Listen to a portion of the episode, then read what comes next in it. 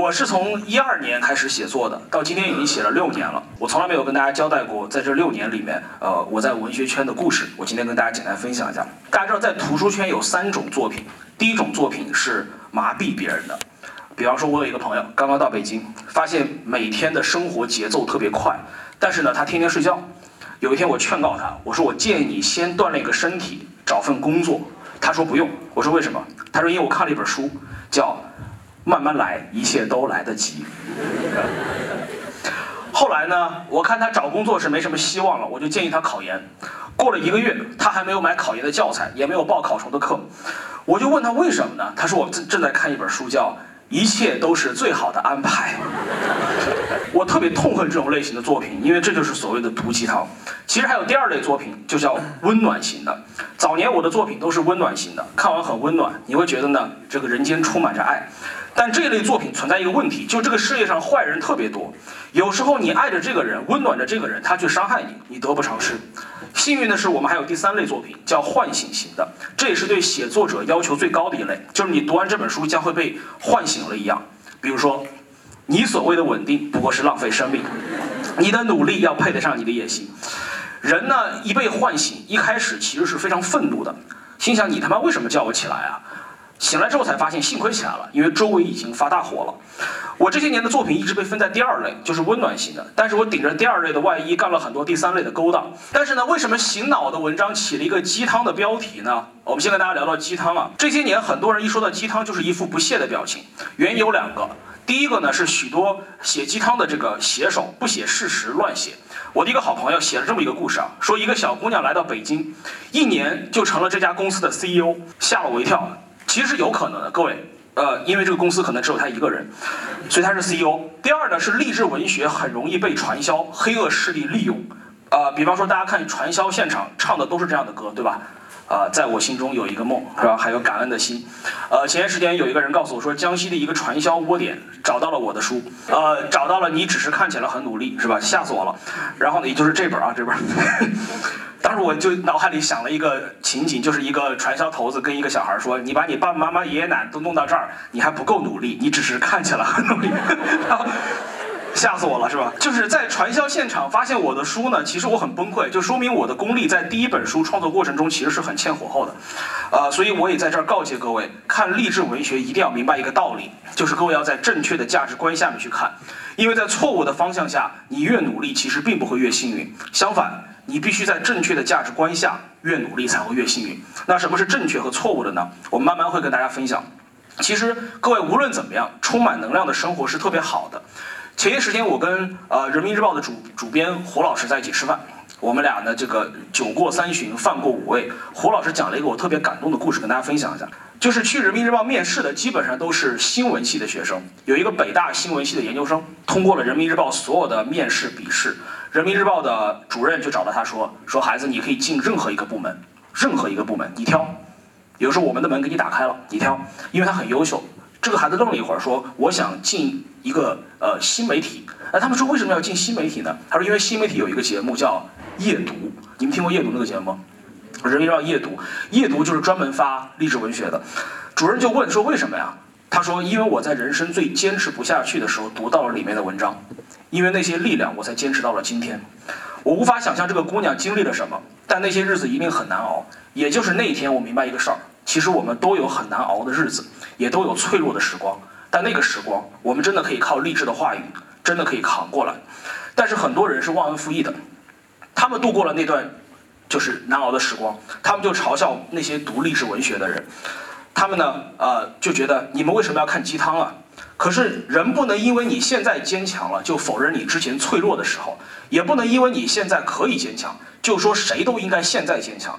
那些嘲笑过别人的人，你们给过别人力量吗？如果没有，做到闭嘴，其实也是一件非常美好的事情。当然，也有人说我读的书比你还多啊，所以我嘲笑你啊。各位，如果一个人读了很多书就肆意的嘲笑别人，那这书不就白读了吗？读书应该让你有更宽的眼界、更广的胸怀。读书更不是对外的炫耀，而是帮你找回回家的路。这两年我的生活除了读书跟写作，基本上就是跟朋友相聚。每次和朋友喝完酒结束呢，我就找一个没人的角落，有时候是书房，有时候是五道口有一个二十四小时书店，有时候呢我就在马路边上、马路牙子上。打开电脑，借着酒精，透着孤单，把那天的想法写完。有些我觉得想明白了，就把它发到微信号上。大多数的文字就躺在我电脑里面，我等我想明白再发。随着我影响力开始变大，我逐渐不太敢发表自己的观点。许多观点，呃，有时候你不得不发表观点的场合，我都会先写成文字，深思熟虑再张口。而写作其实是一种非常上瘾的思考方式，许多你没想明白的事儿，一动笔就想清楚了。这些年，写作和读书几乎成为了我生命的全部。前两年我写完了《刺》，然后呢，在这两年里，我一直在写一些感想。我是一个生活的观察者，每到深夜我就有很多灵感。我特别喜欢去五道口那个二十四小时的书店去写东西。每到深夜，我看到那些趴在桌子上的年轻人，看到那些无家可归的农民工，他们睡着时手上都会拿一本书入睡。我多么希望他们睡着的时候手上那本书是我的，但是从来没有过。这就是一个滞销书作家的悲哀。于是呢，我要努力，我要奋斗。有一天，趁他们睡觉，我就把我的书强行塞到他们的手中。那个农民工起来吓了一跳，以为作者托梦给了他。但是呢，我非常高兴。就是写完《次》的一天夜里啊，我的编辑呢，七月老师找我喝酒，七月老师就忽悠我说：“龙哥，你能不能再出一本励志书啊？”我说：“我写了三本，写不出来了。”啊，七月呢就喝了杯中的酒，他说：“龙哥，你低估自己了。”我说：“什么意思？”他又喝了一杯，因为酒壮怂人胆嘛。他说：“你每天晚上在饭桌上讲的这些话都可以变成文章，这些文章其实符合出版标准的，有思想、有料，还好玩。”我说：“我还真有一些稿子，但是不太励志，发给你看一看，好不好？”啊，然后我说完这句话，发现七月不见了。哎，很奇怪，我以为他走了，后来发现他就他在桌子底下，因为七月老师只有一杯的量，喝了两杯。第二天我就把这两年的稿子全发给他了，集合成了一本书。这我们查了很多数据啊，最后啊，七月老师定下一个名字，就这个名字叫“你的努力要配得上你的野心”。他怎么定的呢？啊，说起来很有意思。他查了当当、亚马逊、京东的数据，发现努力和野心的频率高，更畅销。我说这个名字也太鸡汤了。呃，七月老师就安慰了我一句，说龙哥没关系，别忘了这个书是你写的，会写上你的名字。我说因为是我写的，所以它可能还是一本滞销书。其实这一年我对我的作品要求非常的苛刻，无论是书的名字还是内容，就连书的封面也会再三斟酌。我经常跟编辑团队讲，我说我们做文学的一定要引领时代。而不是被人牵着走，更不是无节操的去抄别人的。如果我们连做一个封面都失去了原创性，那我们还有什么资格说我们做的是文学作品呢？各位，这个世界如果就算再烂，有两个行业一定要站直了别趴下，一个是文学行业，另外一个是教育行业。我刚好站在这两个行业的正中央，所以一个封面就代表着一个价值观。